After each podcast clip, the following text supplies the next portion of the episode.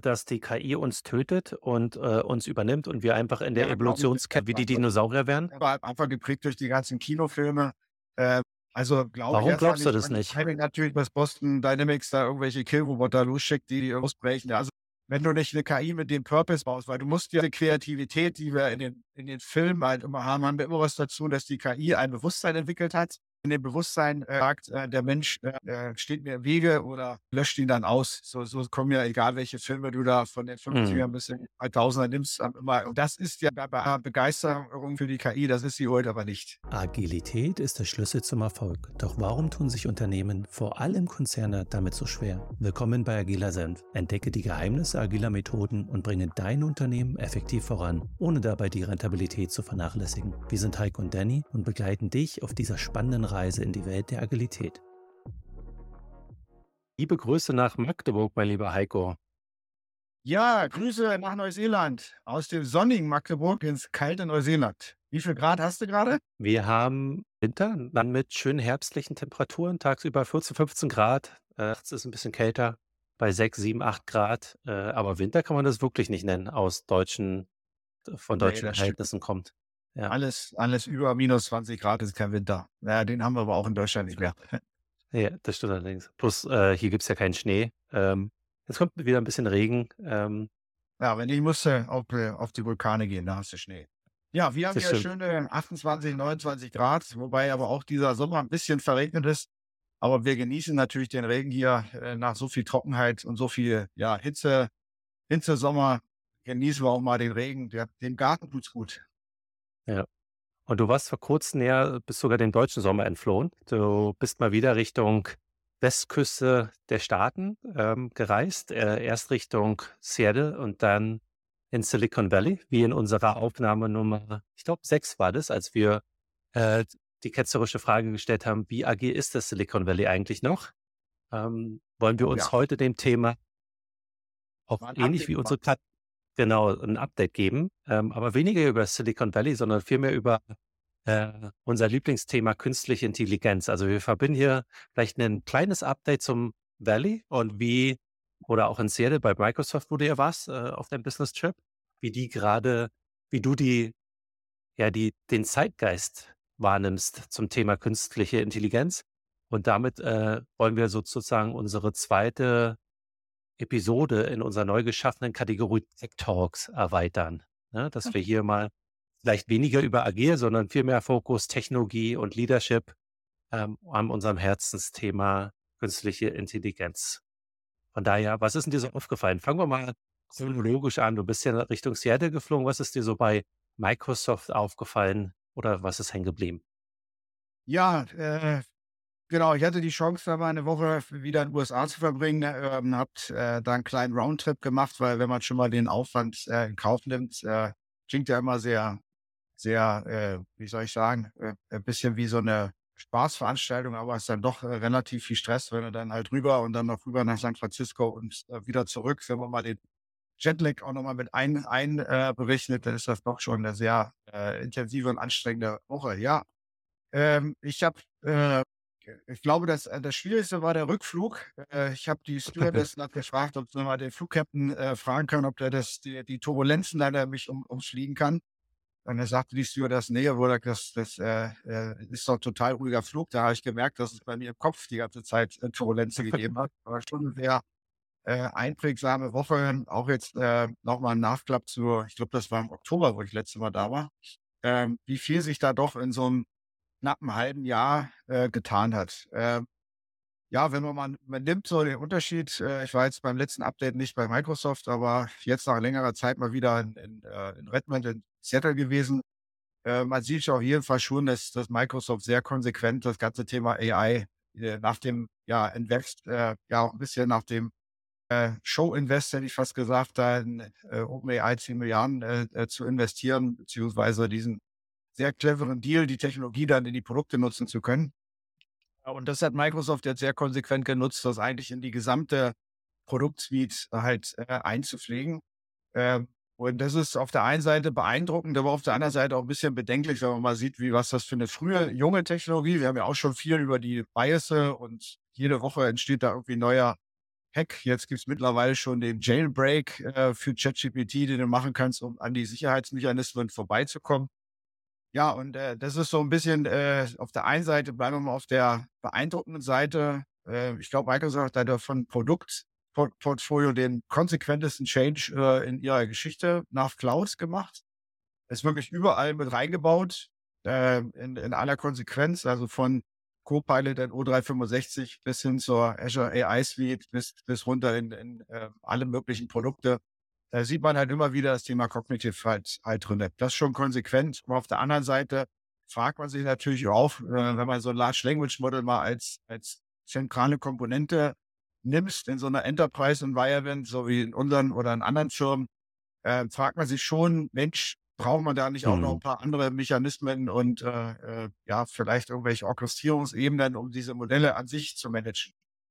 Und was man halt auch ein Stückchen sieht, ist, dass äh, ChatGPT sicherlich ein äh, absoluter Hype ist, aber als Modell glaube ich nicht das tragende Modell sein wird für die Zukunft, sondern dass Microsoft auch davon ausgeht, dass diese Partnerschaft wichtige Technologieimpulse ge geliefert hat, aber das Kernmodell wird eher wahrscheinlich im Enterprise-Bereich eine, eine, Kombination sein. Also von daher ähm, eine riesen Aufbruchstimmung bei Microsoft. Microsoft sagt gerade auch so, Kunden brauchen, äh, also um Kunden werben brauchen sie im Augenblick nicht, weil die Kunden laufen denen die Tür ein, weil jeder will irgendwelche O365, Copilot Pilot, GitHub X Pilot oder äh, in irgendwelchen Cognitive Services. Äh, da ist im Augenblick viel los, viel Hype.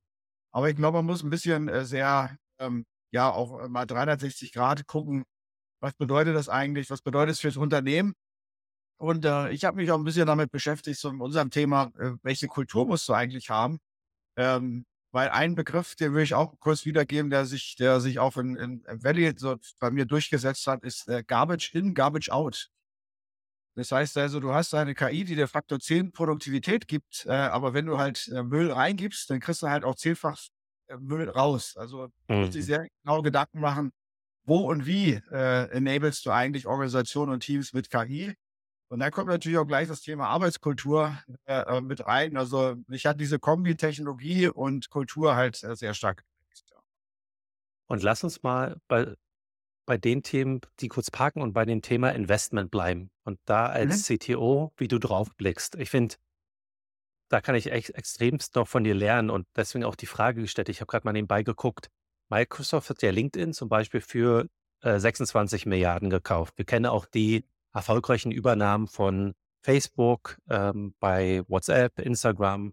WhatsApp haben sich, glaube ich, alle gefragt, was, 16, 17 Milliarden oder was der Kaufpreis war von 10, 20 Entwicklern, die da irgendwie 100 Millionen Nutzern zum Zeit, derzeitigen Kaufzeitpunkt sozusagen hatten. Ähm, Instagram war ja noch günstiger und ist so groß geworden. Ein anderes Beispiel von Microsoft war ja Slack. Haben die denn tot gemacht oder in Teams integriert und nochmal einen Wettbewerber rausgehauen? Wie betrachtest du den Deal mit OpenAI und die 10 Milliarden, die die da rein investiert haben, ist ja kein Equity-Deal, ne? Ist ja, glaube ich, wenn ich das verstanden habe, ein Lizenzdeal. Äh, genau. Die haben da keine Equity an dem Unternehmen. Boah, es ist, äh, ja, es ist natürlich ein, äh, also vom Marketing her äh, ist das, glaube ich, schon ein ziemlich cleverer Deal. Wenn man mal nimmt, wie, wie sehr das, das integriert ist in dem Sinne, also OpenAI, wie ist das jetzt einmal ein also LinkedIn zum Beispiel ist ja wirklich auch ein Part von Microsoft, also wird auch in die Produktsuites mit integriert. Das ist bei OpenAI nicht so. Da ist eine Technologiepartnerschaft. Man merkt, dass die sich regelmäßig austauschen und darüber reden. Äh, aber es ist nicht so, dass, dass du jetzt, äh, du kannst zwar OpenAI-Produkte nutzen, aber es ist sehr wohl getrennt. Was halt zentral ist, ist äh, halt das GPT-4 und 3.5-Modell, mhm. was halt von OpenAI trainiert wurde.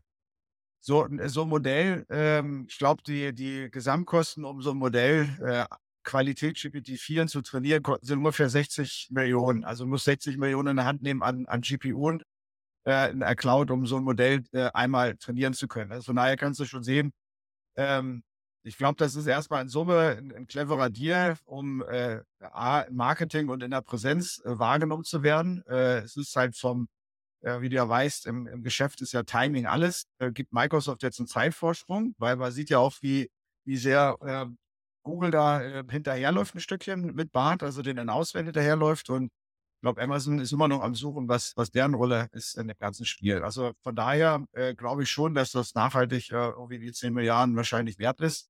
Ähm, aber es ist halt, wie du sagst, nicht wirklich so ein Equity-Deal und du kaufst ja halt nicht so eine, ja, wenn du jetzt so eine Technologie nachbauen möchtest, dann brauchst du wahrscheinlich signifikant weniger wie äh, 10 Milliarden. Das ist halt anders wie bei WhatsApp. Da war ja wirklich ein, ein Tool, Markt, ein Kundenstamm. Äh, und es ist jetzt nicht so, dass die ja bei OpenAI den Kundenstamm jetzt irgendwie integrieren in, in, äh, in Azure. Äh, also von daher anders gelagerter Deal, aber in Summe würde ich schon sagen, clever aber halt auch ein zweischneidiges Schwert, weil es halt auch deutlich gemacht, dass Microsoft mit den eigenen Bemühungen im AI-Bereich halt eben nicht vorangekommen ist. Ja, also es, äh, die haben ja ihre internen Aktivitäten da, die hatten ein, ein Parallelprojekt auch komplett eingestampft. Also von daher mhm. zweischneidiges Schwert. Auf der einen Seite ein bisschen, äh, glaube ich, zeigt sich auch, dass die großen Tech-Giganten Schwierigkeiten haben, solche Innovationen dann halt äh, wirklich nach vorne zu bringen, weil sonst wird es ja ein OpenAI und diese ganzen riesen AI-Produktsuiten alle gar nicht geben. Ähm, aber auf der anderen Seite halt äh, äh, dann clever gelöst, indem man dann halt dann die Technologie gekauft hat. Ja. Das ist ein total spannender Fakt, was du gerade sagst, wo sich ja viele Unternehmen, Stichwort Sunkost, schwer tun, äh, quasi auf zwei Pferde zu setzen und dann mal gucken, was sich durchsetzt. In dem Fall hat sich das interne Pferd nicht durchgesetzt und dann ist man zum Technologieführer gegangen und hat das teuer vielleicht gekauft, aber hat der Realität offen ins Auge geblickt zu sagen, ey, unser internes Pferd läuft nicht oder nicht so gut wir setzen auf das andere. Ist ein ziemlich guter Schachzug, den ich nicht bei vielen Firmen sehe, diese Einsicht. Ja, ist aber auch auf der anderen Seite äh, dieses Too Big to Fail. Ähm, äh, man sieht ja, dass die großen Technologie-Companies doch mit Innovationen ziemlich hadern. Also, mm. obwohl sie halt signifikant Geld investieren. Ja, also man fragt sich schon, äh, warum äh, kommen solche Sachen dann nicht aus den großen Tech-Companies? Weil man, da würde man sie ja erwarten, äh, dass die halt viel breit investieren äh, es ist dann doch halt eben, äh, ja, ursprünglich von ihrem Mann äh, was äh, gegründetes äh, eher Startup, äh, was dann halt die, die, die Sache dann äh, ja so zum Durchbruch geführt hat. Das sollte ein bisschen auch nochmal zum Nachdenken geben, auch von der, von der Kultur. Also wie viel Innovationskultur steckt dann doch in den Tech-Giganten drin, weil sie halt hier offensichtlich nicht in der Lage waren, sich so zu einer Produktreife zu bringen wie halt OpenAI. Entschuldige bitte die kurze Unterbrechung. Wir haben ein kleines Attentat auf dich vor. Kannst du uns bitte eine Bewertung auf Spotify oder Apple geben? Das dürfen auch gerne fünf Sterne sein. Wink, wink. Und nun geht's weiter in der Podcast. Vielen Dank fürs Reinschauen und Hören. Das ist ja auch ein interessanter Punkt, auf den ich gerade auch eingehen wollte. Elon Musk, ähm, der hat ja sogar den Namen OpenAI ins, ins Leben gerufen mit dem Hintergrund, dass er sagte, hey, diese, diese Technologie kann so kraftvoll, so einflussreichend ja. sein. Wir brauchen da Regulatorien, wir müssen da mit den Gesetzgeber zusammenarbeiten und er, er glaubt an einen offenen Ansatz. Ähm, und als er damals mit den Google-Gründern gesprochen haben, die ja weit äh, Vorsprung hatten und jetzt haben sie einen Rückstand, wie du äh, so schön gesagt hast, und als er quasi vor die Dringlichkeit zu Regulatorik und einer Absicherung, was diese kraftvolle Technologie mit uns machen kann, als er das nicht gesehen hat, ist ja quasi das Pendant dazu OpenAI entstanden, und dann haben die ja für sich, wenn ich das richtig konstruiere, irgendwann auch den Weg Richtung Kommerz ähm, und dann ein Lizenzmodell mit Microsoft gemacht, was ja dann dazu führte, dass Elon Musk XAI gegründet hat. Am 12. Juli haben die das announced mhm. ähm, mit, dem mit der Tagline Understand the Universe. Ähm, wie blickst du da drauf, dass jetzt ein neues Startup geht und sogar versucht OpenAI? Ja, okay, ein guter Punkt. Also ich glaube, dass er da den richtigen Riecher hatte, weil in der Tat ist das, was mich am meisten beeindruckt hat, eher die Open Community. Also der ist ja als, als sichtbarste Plattform im Augenblick Huggling Face äh, äh, zu benennen. Also eine, für, für die, die das nicht kennen, eine Plattform, auf der man äh, öffentlich verfügbare Modelle, die public trained wurden, äh, zur Verfügung stellt. Diese Plattform ist mittlerweile auch in der äh, Azure AI Suite ähm, integrierbar. Das heißt, ich kann Modelle außerhalb des äh, äh Microsoft-Ökosystems verwenden oder, oder OpenAI und das ist, glaube ich, die Zukunft. Also ich glaube, dass diese, diese, der Trend wird dahingehend, spezialisierte, trusted Modelle, vielleicht sogar Corporate-Modelle zu nehmen. Und äh, ich kann das jedem nur mal empfehlen, diese, diese Seite Hugging Face sich mal anzugucken, wie groß diese Community halt ist. Also da stellen halt Leute ihre Modelle online und du siehst dann innerhalb von vier, fünf Tagen da teilweise eine Million Downloads. Also es ist ein, mhm. eine riesen Community und ich glaube, dass dieser Open Markt in der Tat, es wird, glaube ich, eine Kombination sein. Also was, was für mich bei der nach der Woche hängen geblieben ist, auch nachdem ich mir so die, die Google-Modelle angeguckt habe, ist, äh, dass das Rennen am Ende des Tages äh, sein wird, wie kombinierst du äh, Large Language Modelle wie äh, orchestrierst du das? Wie schaffst du da auch ein Staging? Also, dass du halt auch ein, äh, ein, ein Dev, ein Test äh, und Front irgendwie hast, äh, wo du deine Modelle implementierst. Aber dass das alles irgendwie von GPT-4 abhängt, das glaube ich mittlerweile nicht mehr. Äh, also, das ist klar, dass das Modell, was immer irgendwo von der Innovation nach vorne geht, gibt es ja auch schon die Gerüchte um GPT-5, was es irgendwie können soll. Aber für die Corporate Environment brauchst du halt irgendwo eine Trusted Source. Du musst halt äh, musst halt wissen, wie dein Modell sich gegenüber Kunden oder intern äh, verhält. Und da wird es halt eher Kombination von Modellen geben. Also glaube ich schon, dass es so ein, so ein Mixed-Mode gibt. Die Cloud-Vendoren bleiben halt die Plattform, auf denen du deine, deine Anwendungen hostest, deine Business Application packst, aber rund um das Modell, das ja was sehr Zentrales, du hast da so eine Hybriden, hast du vielleicht ein Public-Modell mit einem äh, äh High-Trusted Private-Modell und dann machst du das Prompting so, dass du halt sagst, nimm da erstmal eine Antwort aus dem Public, aber gleich die mal ab mit unserem internen mhm. Modell. Wenn das äh, dann according äh, zu unserer Governance ist, dann schick die raus oder dass du sogar ein, ein äh, das ein Modell mit reinbringst, was die Kontrolle macht. Also ich glaube, da wird viel jetzt passieren, wie du Modelle kombinierst, wie du Kontrollmechanismen äh, kontrollierst. Ähm, das sind halt auch Sachen, äh, die in den USA ähm, äh, sehr wichtig sind, weil du musst, wenn du Customer-Facing bist und Advisory gibst, äh, musst du halt aufpassen, dass dein, dein Chatbot oder Avatar der jetzt nicht irgendwie rassistisch ist, dann zahlst du in den USA gleich 200, 300 Millionen an Strafe. Ja, also man merkt, äh, es kommt jetzt so ein bisschen vielleicht auch so ein leichtes äh, Tal der Ernüchterung. Du kennst das vielleicht bei dem Gartner Hype Cycle, da ist immer erstmal so dieser mega Hype. Ich glaube, da, da sind wir vielleicht noch nicht ganz oben drauf, aber man sieht schon ein bisschen dieses Tal, dass man sagt, Mensch, wir haben eigentlich mehr Fragen als Antworten. Äh, aber man sieht jetzt schon relativ klar, da kommt so ein Plateau auf äh, Productivity und, und dieser Cycle, der wird, glaube ich, auch, der wird auch nur sechs Monate dauern. Dann ist das Thema im Reifegrad durch. Also die Geschwindigkeit ist eigentlich das Beeindruckendste, die das ganze Thema raumt. Hm. Wie gesagt, äh, guck mal, wir waren äh, Oktober letzten Jahres irgendwie und äh, wenn man mal überlegt, äh, äh, wie viel da jetzt passiert ist und äh, wenn man mal überlegt, das sind sechs Monate, also wie, wie kurz und jung dieses ganze Thema GPT-4, OpenAI eigentlich ist. Ja, das, das ist einfach irre. Mhm. Eine Entwicklung, die sonst drei Jahre dauern, gehen heute ja. in einem halben Jahr. Krass, oder? Mhm, und es ist wirklich krass und auch, wie du so schön sagst, ähm, viele Fragen und noch einige Antworten. Und das ist ja auch der Ansatz von XAI von Elon Musk, ähm, Understand the Universe, also das Universum verstehen, weil wir ja. Als Menschheit noch viele ungeklärte, sehr, sehr spannende Fragen haben. Und das ist ja auch seine Antwort auf die Gefahren, die von der künstlichen Intelligenz ausgehen. Wie, wie blickst du darauf, auf die Gefahren und wie wir uns als ja, also ich, äh, Menschheit schützen können? Ein, toller Punkt, äh, danke. Äh, ich habe ein tolles Video gefunden, das würde ich äh, dir nochmal schicken, dass wir das hier verlinken. Ähm, in dem Video äh, wird, wird dargestellt, was so, was so die latest äh, Breakthroughs sind in dem ganzen Thema AI. Da möchte ich mal ein paar Beispiele äh, nennen. Vielleicht machen wir auch da nochmal eine extra Aufnahme zu. Man hat äh, folgende Versuchsaufbau. Man hat Menschen in ein MRT gelegt ähm, und ähm, hat das MRT laufen lassen und hat dann die Daten des MRTs an, an eine äh, AI, an eine KI angeschlossen und die basierend auf den Gehirnwellen trainiert. Und ähm, man hat dann den, den Testprobanden gesagt, stell dir mal einen blauen Elefanten vor, rotes Haus und so weiter.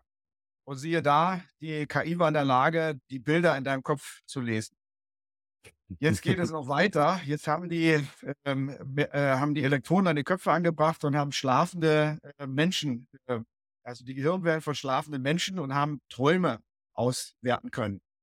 Äh, also sprich, die, die, äh, irgendeine Person hatte sich vorgestellt, irgendwie du bist ein, ein Ritter auf einem weißen Schimmel und dann hat die KI textuell schreiben können, ich sehe einen, einen weißen Ritter, ich sehe, ähm, also das ist schon krass, dass eine KI deine Träume lesen kann.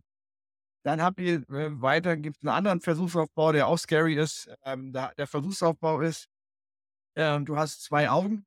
Das eine Auge war eine physische Kamera, also wie jetzt hier äh, die Kamera jetzt in diesem Raum reinguckt.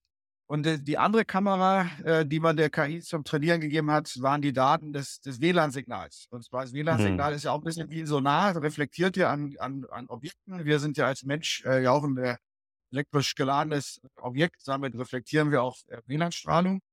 Und diese beiden äh, Bilder, also einmal das mehr oder weniger das, das, das WLAN-Sonar und äh, das von der, von der Kamera, hat man äh, eine KI mit trainiert. So, dann hat man gesagt, jetzt schalten wir mal das eine Auge, das physische Auge ab.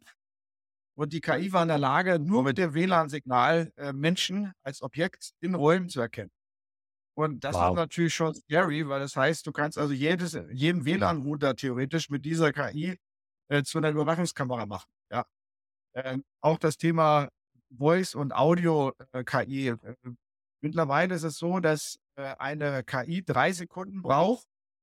Also von deiner, wenn du jetzt sprichst, Danny, drei Sekunden kann die KI komplett deine, deine Stimme nachmachen und äh, kann sogar den Kontext des Satzes fortsetzen, ohne dass du eine Unterbrechung hast. Also du würdest aufhören zu sprechen nach drei Sekunden und mhm. die KI kann mittlerweile deine Konversation fortsetzen, das bei, mit deiner Stimme und auch noch dem Content.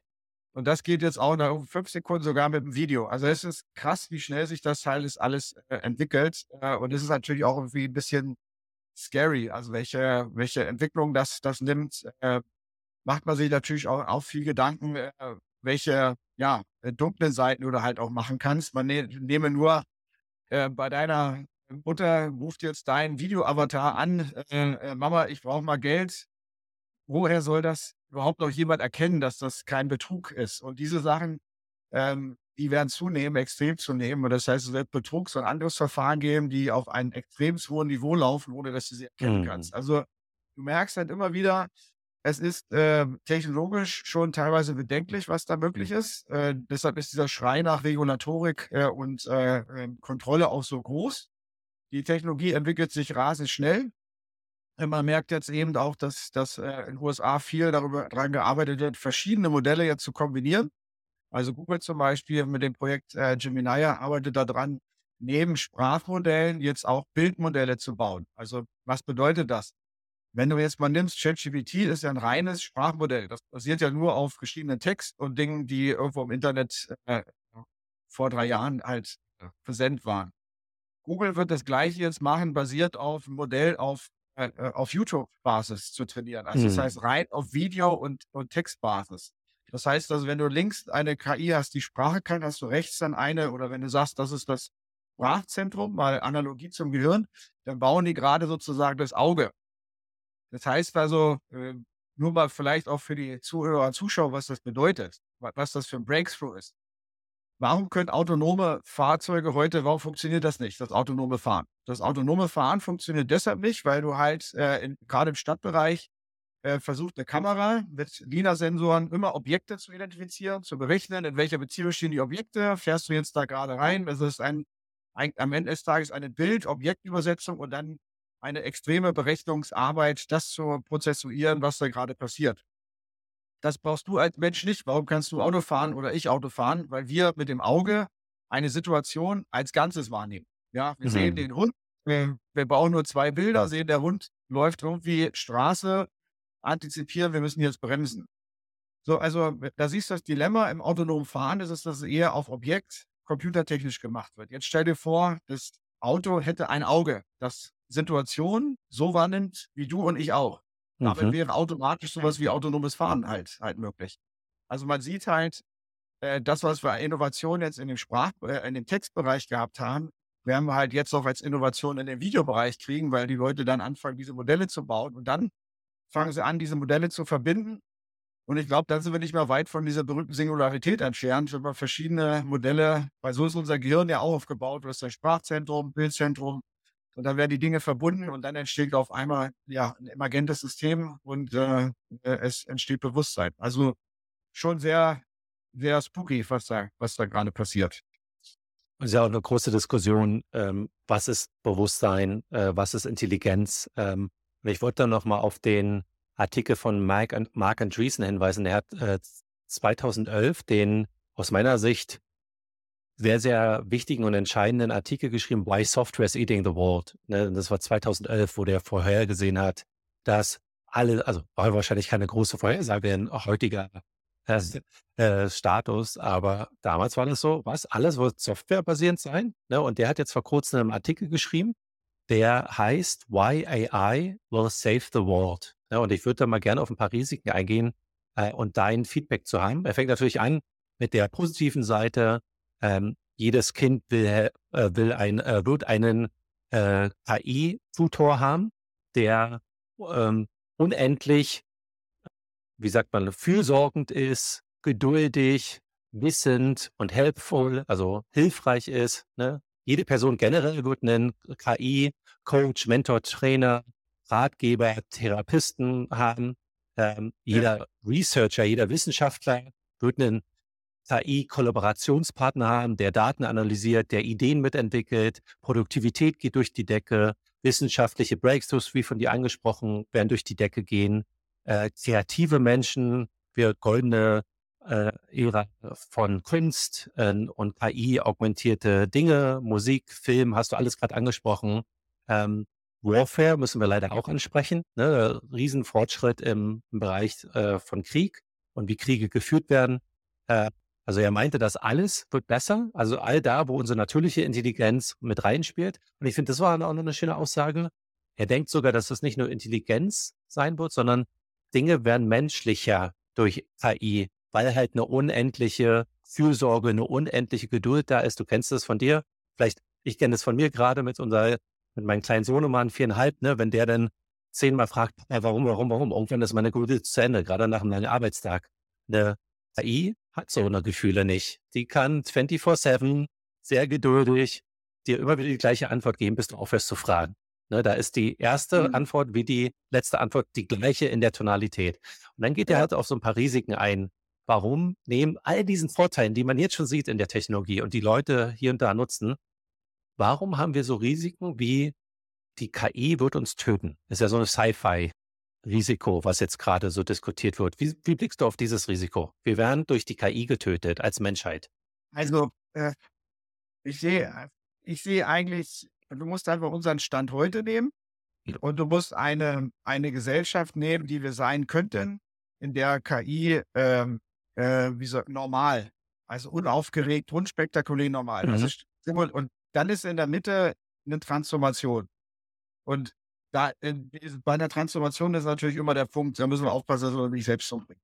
Aber nehmen wir jetzt einfach mal den Zielzustand. Ich habe das auch mit, mit äh, äh, den, den Heads von, AI, von Google wie auch von Microsoft mal diskutiert. Also das waren tolle Gespräche, die ihr geführt habt, aber spätestens nach einer Stunde sind wir eher auf gesellschaftliche, äh, philosophische Fragen gekommen als technische Fragen.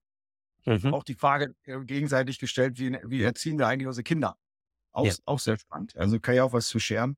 Aber im Kern, glaube ich, äh, wird es ein Stückchen dazu führen, dass wir in, in diese selbst erzeugte digitale Welt, man darf ja nicht vergessen, diese ganze Computer und dass wir hier alles mit Computer machen, ist, sind ja alles ähm, nicht intuitive Maschinen, wenn man sich mal überlegt, wie wir da mal angefangen haben äh, mit, mit den Computern, wie komplex, ja, musstest du wirklich ähm, studiert haben und heute ist es ja auch nicht wirklich intuitiv, weil man nimmt damit mit einer Tastatur zu arbeiten und mit einer Maus. Ja, intuitiv wäre wirklich mit so ja, dann nehmen wir mal die Marvel-Fans und Jarvis zu haben, du interagierst mit einem System, sagst, hey, ich möchte gerne hier die Zahlen und all die Sachen machen.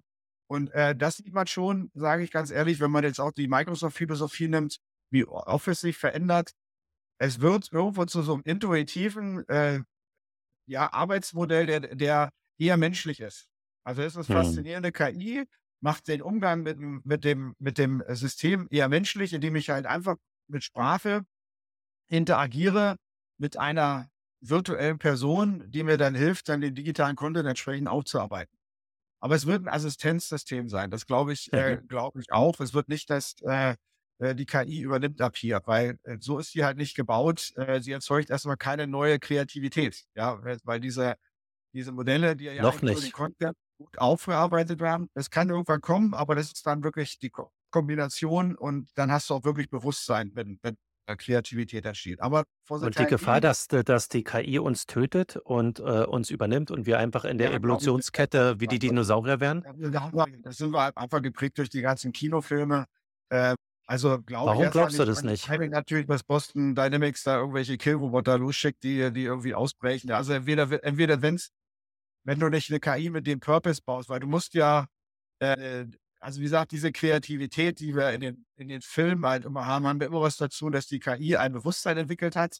In dem Bewusstsein äh, irgendwie sagt, äh, der Mensch ähm, äh, steht mir im Wege oder und, und löscht ihn dann aus. So, so kommen ja, egal welche Filme du da von den 50ern mhm. bis in 2000er nimmst, immer irgendwie äh, Und das ist ja bei aller bei aller Begeisterung für, für die KI, das ist sie heute aber nicht. Ja, sie stellt der Content. Und wenn ich, da, wenn ich da aber mal einhaken darf, Heiko, das ist ja genau der Grund, warum Elon Musk ähm, XAI gegründet hat, mit, äh, dem, mit der Mission, das Universum verstehen zu wollen.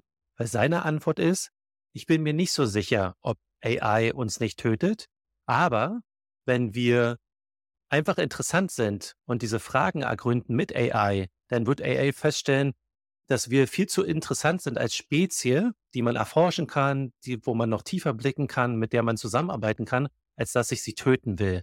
Das ist, scheint ja so sein Ansatz zu sein.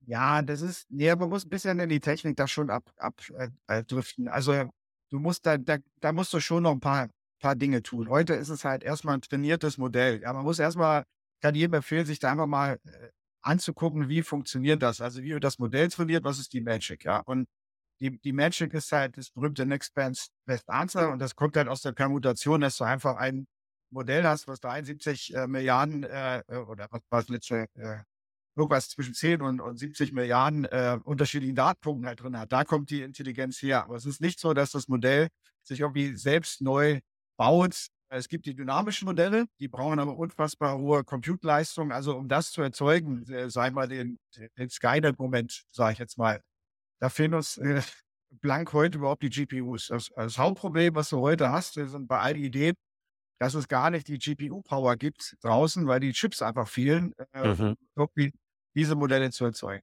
Ich würde aber einfach mal ein bisschen gesellschaftlich äh, mal die Frage stellen, äh, Risiken, ja, muss man managen. Äh, natürlich muss man auch. Aber welche Chance haben wir eigentlich als Gesellschaft? Ich gebe dir mal einfach ein Beispiel.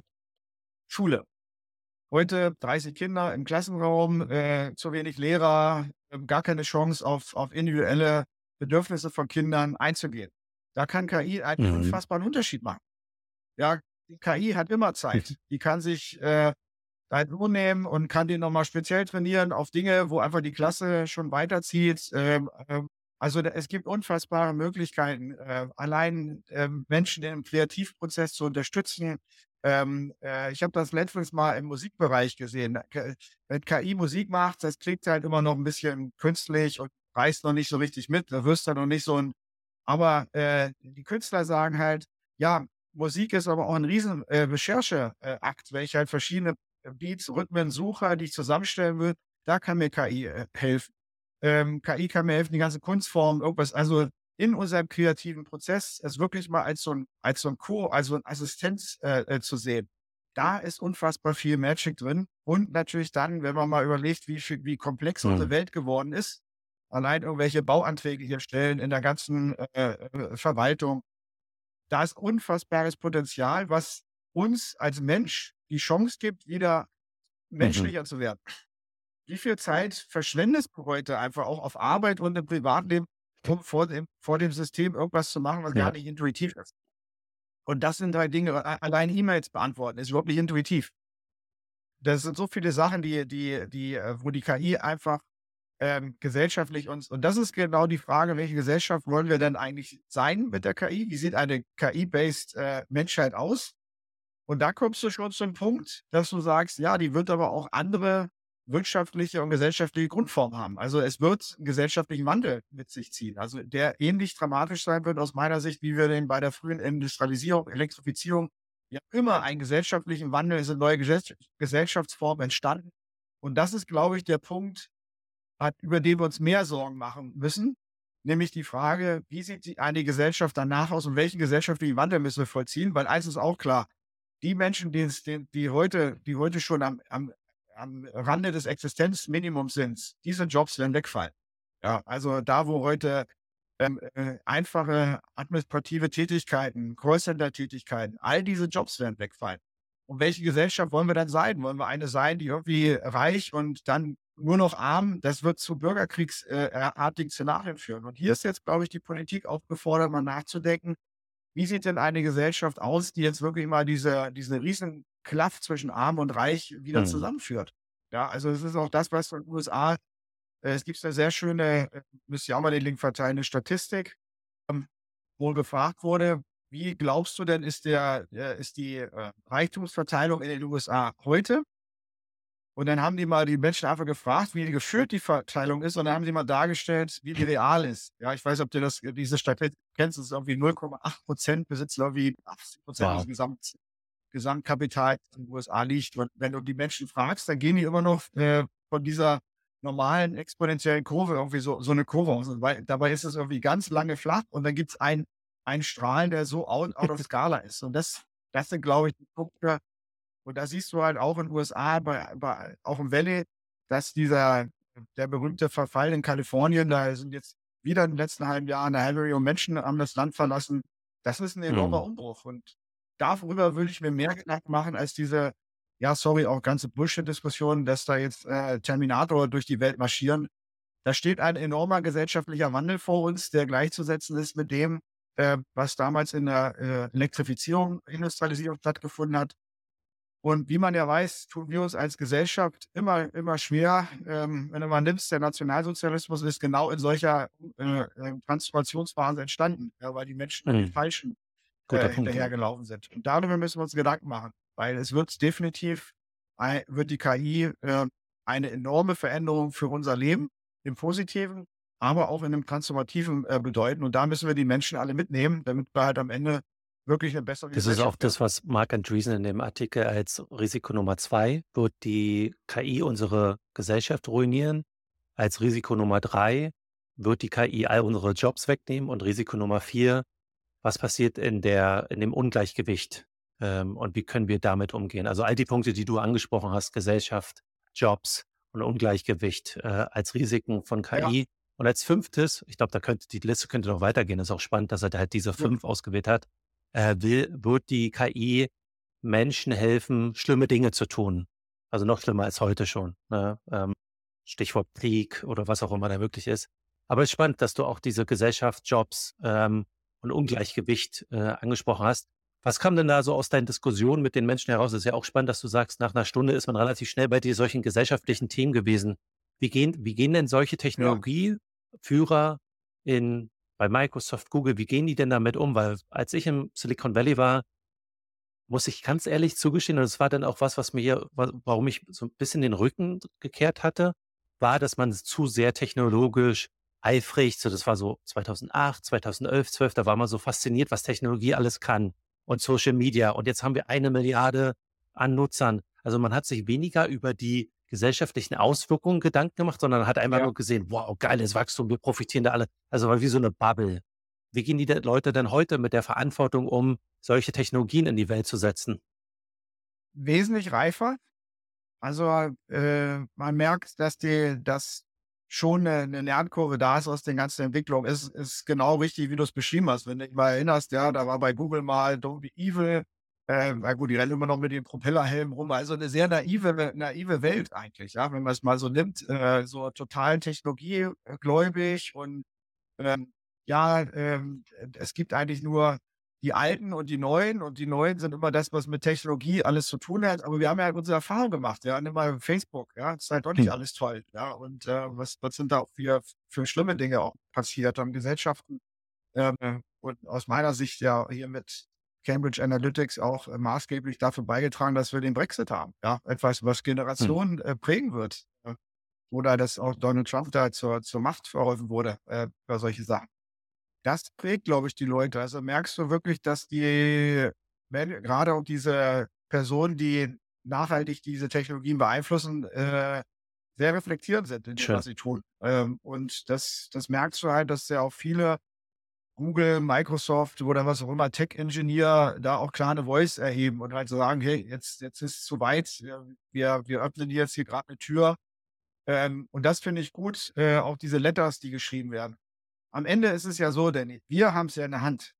Ähm, äh, wir entscheiden, welche, welche Welt wir unseren ja. Kindern hinterlassen.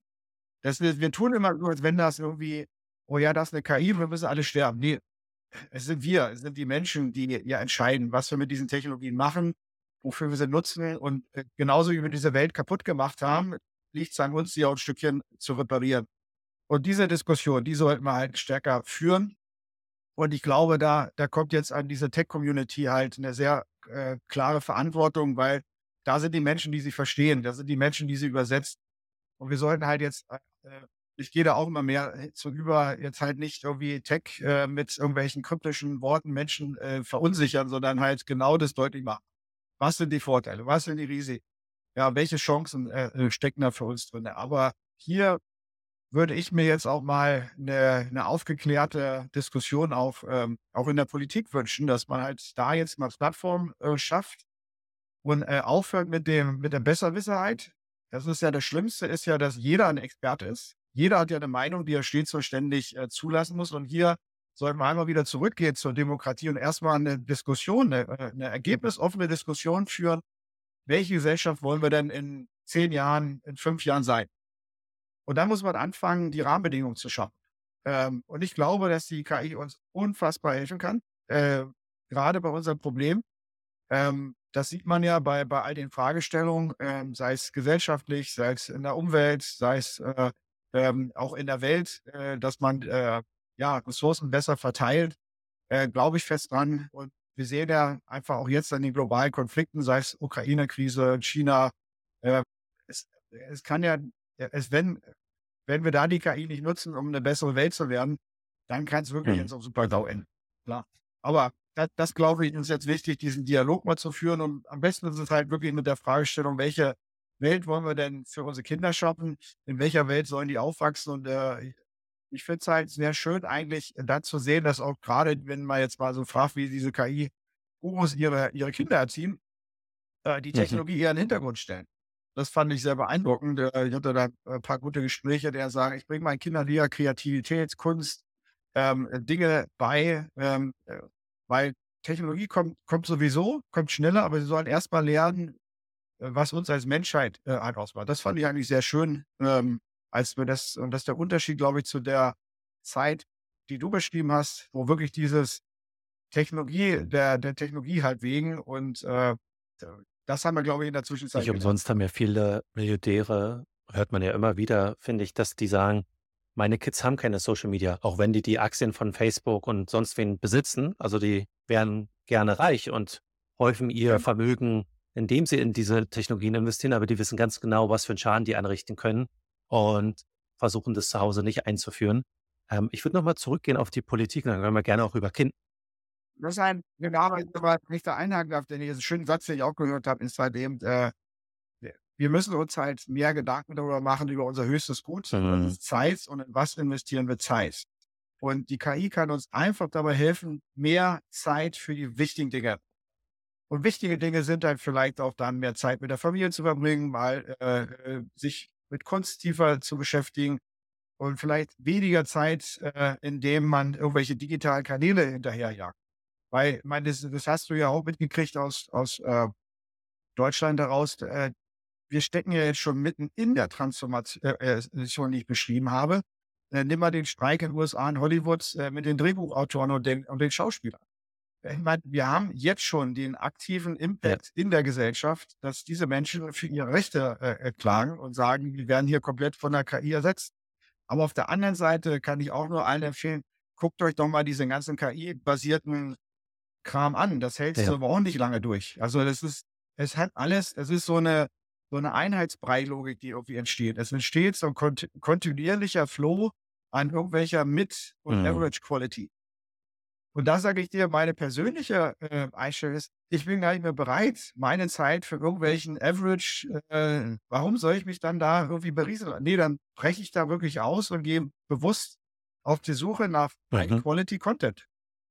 Und der ist nicht KI-basiert. Also ich glaube, dass diese ganze KI äh, irgendwann dazu führt, wie bei Facebook äh, und Insta und diese ganzen Portale. Ja, ich, wenn du jetzt mal wie ein Teenager heute fragst, äh, denn, denn der doch bei Facebook ist, total uncool. Trauen, trauen sich schon gar nicht in ihrer Clique zu sagen.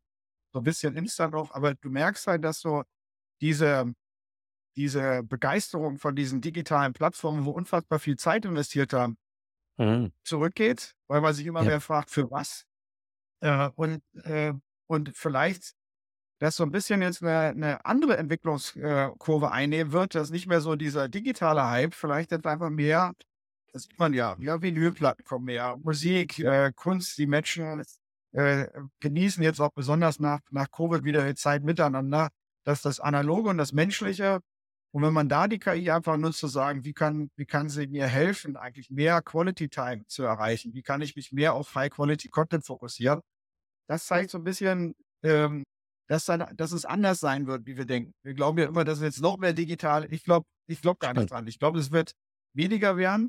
Weil wer, wer heute will denn all, all den Content, der da auf, auf Netflix, Amazon, Paramount und wie sie halten, alle gucken, ja. Wenn du es guckst, dann fragst du dir danach auch, ja. was ist jetzt hängen geblieben? Ja, wo, wo sind wirklich die, wo denn Stan Kubricks? Ja, mit, mit 2001, ein Film, den du, der dich als, als Teenager prägt, der irgendwie 400 Mal über dein ganzes Leben guckst. Nimm mir mal einen einzigen Film bei Netflix aus dem letzten Jahr, den du noch erinnerst. Ich gucke sowieso nicht mehr so viel, aber du hast recht. Ja, ja. ja. Man könnte so Sachen, Danny, da habe ich mehr, mehr drüber nachgedacht, wirklich. Und ich, ich äh, nehme immer den Arbeitstitel High Quality Content. Wo sind die, wenn du übernimmst, diese Filme, die ich beschrieben habe, das waren alles Kunstwerke. Da war alles, ja, jedes Detail bis aufs Kleinste an einer Vision entsprochen, weil ein Mensch da war, der, der, der eine Perfektion und ein Team um sich herum gehabt hat, die sich einfach darin ausleben. Und das wird eine KI äh, lange, lange. Ich wollte eigentlich noch eine Frage zu, zu der Rolle ja. von Politik stellen, aber ich finde das Thema gerade viel spannender, weil es entspricht ja auch ein Stück weit unserer Idee zu sagen, lass uns mal eine Community starten außerhalb der gängigen Plattform, wo man nicht mit den Post seiner Großoma ja. oder mit seinem Onkel konfrontiert wird und dann noch ein Post von der Community, sondern es gibt ja mittlerweile Standalone Möglichkeiten, solche Communities aufzubauen, in der wir Experten hin oder her, aber wir Menschen wieder in der Gemeinschaft Inhalte teilen. Ist jetzt digital, nicht analog, kann man ja dann auch in einem Meetup machen genau. und sich dann auch analog treffen. Aber der Trend hin zu geschützten Räumen, wo sich Menschen zu gewissen Themen austauschen und wir ganz bewusste Beitrittsentscheidungen in diese Räume für uns hoffentlich treffen und vielleicht die Gestalter oder Ursache dieser Räume sozusagen sagen, nee, Danny, du nicht, weil passt irgendwie nicht, ne? also dein Profil passt nicht, ist ja auch legitim zu sagen, ich lade nur gewisse Menschen in meinem Wohnzimmer ein. Also diese facilitierten, geschützten Räume, wo sich Experten oder möchte gerne Experten austauschen und diesen hochqualitative Content teilen, scheint ja dann voll in der genau. Zeitgeist zu sein. Genau, und noch, noch, viel, noch viel besser, weil Sie jetzt alle äh, draußen fragen, was hat denn das eigentlich jetzt noch mit Agil zu tun? Das hat ganz, ganz viel mit Agil zu tun. Äh, äh, einfach mal ein Opener für ganz viele Podcasts, die wir jetzt noch aufnehmen können, denn die ist. Auf dem Rückflug habe ich viel ja. über diese Woche nachgedacht. Und ich habe mir dann auch so vorgestellt, also ah, wir waren jetzt viel auf der Gesellschaft, aber jetzt, über, jetzt sind wir mal, gehen wir jetzt Corporates, gehen wir mal ins Unternehmen. Was bedeutet denn KI eigentlich fürs Unternehmen? Und welche Rahmenbedingungen und Voraussetzungen musst du eigentlich haben, um den maximalen Effekt äh, in, der, in der äh, KI zu haben? Weil ganz kurz, was mich da bewegt hat, ist folgendes. Wenn du KI in einem Unternehmen einführst, dann wirst du sie überall da einführen, wo du heute Terrorismus einsetzt. Weil das kann eine KI viel, viel besser. Also kontrollieren, ähm, automatisieren, all diese Dinge sind, sind mit einer, also alle diese Massenthemen, Service, irgendwelche welche Calls entgegennehmen. Also du wirst einen enormen Impact haben und du machst eigentlich den terroristischen Effekt äh, im Unternehmen überflüssig.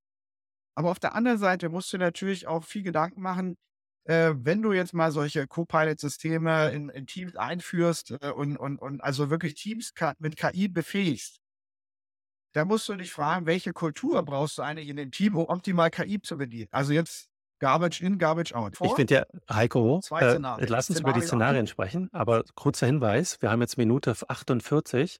Ich glaube, dass das ein toller Teil 2 wäre, weil ich würde den gerne ausbauen, aber mach gerne mal einen Cliffhanger zu Teil 2, wenn das für dich okay ist. Ich mache mal Christian, ja genau. Ich mache mal eine extra Folge, wenn wir über, über folgende, folgenden äh, äh, Punkt mal diskutieren. Du hast äh, zwei Unternehmen. In dem einen Unternehmen führst du die KI in den, äh, ich sag mal, falschen Teams ein. Also Teams, die vielleicht äh, äh Kontrollaufgaben haben. Äh, und in dem anderen Unternehmen führst du die in, in Teams ein, die nur irgendwie Produktentwicklung machen, irgendwelche Values bauen in, in einem agilen Setting. KI wirkt bei allem, was es tut, immer mit Faktor 10, dass es Faktor mhm. 10 verstärkt. Egal was. Wenn du es falsch einsetzt, verstärkst du Faktor 10 Dinge, die du gar nicht haben willst. Wenn du es gut einsetzt, dann verstärkst du Faktor 10 einen positiven Value, den du generieren kannst. Und das ist ja genau das, was wir mit der agilen Reise mal äh, geführt haben. Und äh, da mache ich dir einen Teaser, dass ich eine sehr krasse These aufstelle, dass du eigentlich, wenn du in einem Unternehmen agil, äh, wenn du in einem Unternehmen wirklich maximal den KI-Effekt nutzen willst, musst du eine Agilisierung durchgeführt haben. Du brauchst einen agilen äh, Grundgedanken, sonst kann das relativ schnell auch in die Hose gehen, beziehungsweise die Effekte äh, verstärken, die du gar nicht haben willst. Das nur mal als Teaser. Spannendes Thema für eine Können wir gleich im Anschluss machen. Ein bisschen Zeit hast du ja noch. Vielleicht kriegen wir noch mal 30 Minuten hin.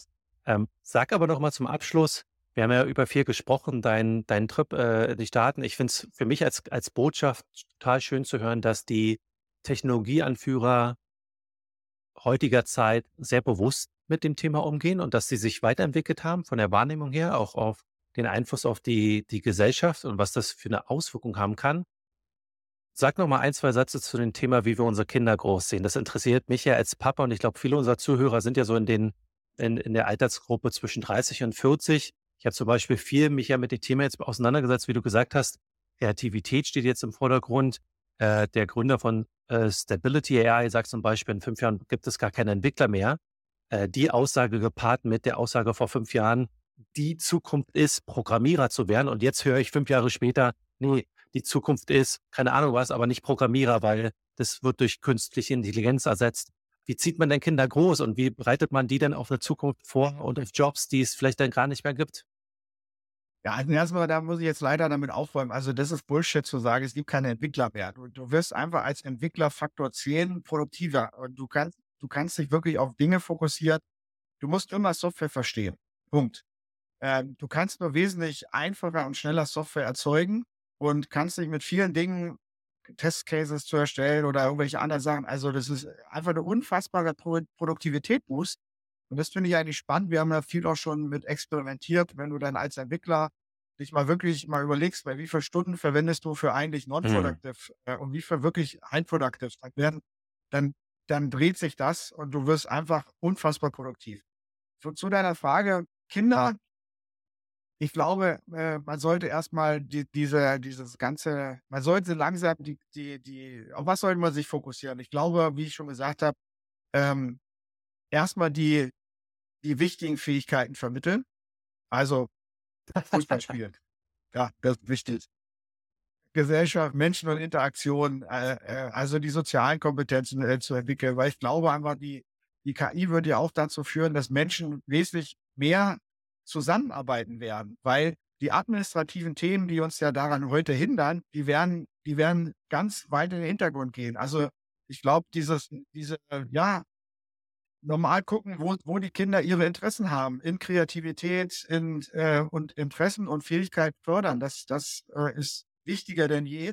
Aber auch frühzeitig an diese KI heranführen ähm, weil ich glaube, dass gerade in Schule das äh, enorm helfen kann. Jetzt nicht im Sinne von Hausaufgaben klauen, sondern du kannst die KI auch nutzen und sagen, hier, ähm, hilf mir bitte in, in, Mathe, in Algebra besser zu werden. Und, äh, und da wirklich ein System zu haben, was dann äh, mein Kind begleitet und auch Feedback gibt, äh, wo steht, großartig, ja, oder in Sprache, alles da, wo du, wo individuelle Förderung äh, äh, hilfreich ist, da kann man eine KI unfassbar einsetzen. Und diese Kombination, die finde ich eigentlich sehr schön. Ähm, aber ich glaube, dass halt ähm, auch die nächsten Generationen nicht mehr so, äh, guck mal, diese, diese äh, Millennial Generation, die ja dann wirklich in dieses Internet als erste Generation reingegangen ist, mit dieser Begeisterung und alles mhm. im Internet. Und, und da ist jetzt natürlich auch so eine, ich glaube, dass die nächste Generation wesentlich verantwortlicher damit umgehen, äh, sehe ich zumindest bei meinen Kindern, wie du weißt, ein bisschen älter, die haben schon gelernt, dass das da, äh, wenn dann irgendwie wieder heißt, hier mein Insta-Account ist gehackt und was auch immer,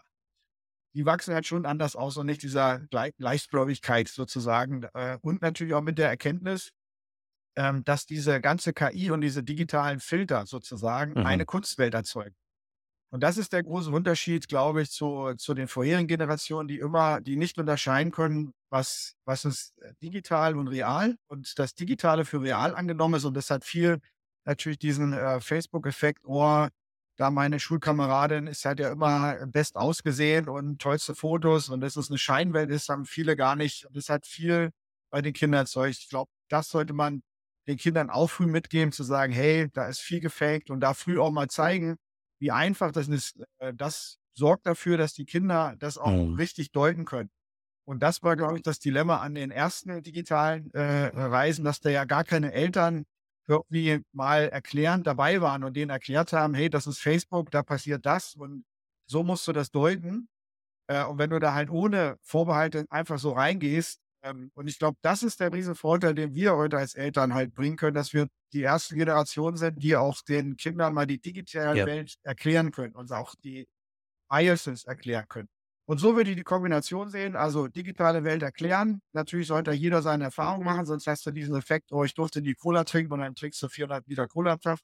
Ähm, das Kreative fördern, aber auch die KI einfach zu, zu sehen und als nutzen, äh, wie sie halt äh, äh, Kindern in der Entwicklung auch helfen kann. Und äh, die drei, den Dreiklang, die würde ich wahr. Und ich hatte mal vor wow, einigen Jahren das Zitat, ich weiß gar nicht, wer es gesagt hat, er wird wahrscheinlich auch zu aufwendig sein, das rauszufinden, aber er hat gesagt, die Zigarette des 21. Jahrhunderts ist Social Media.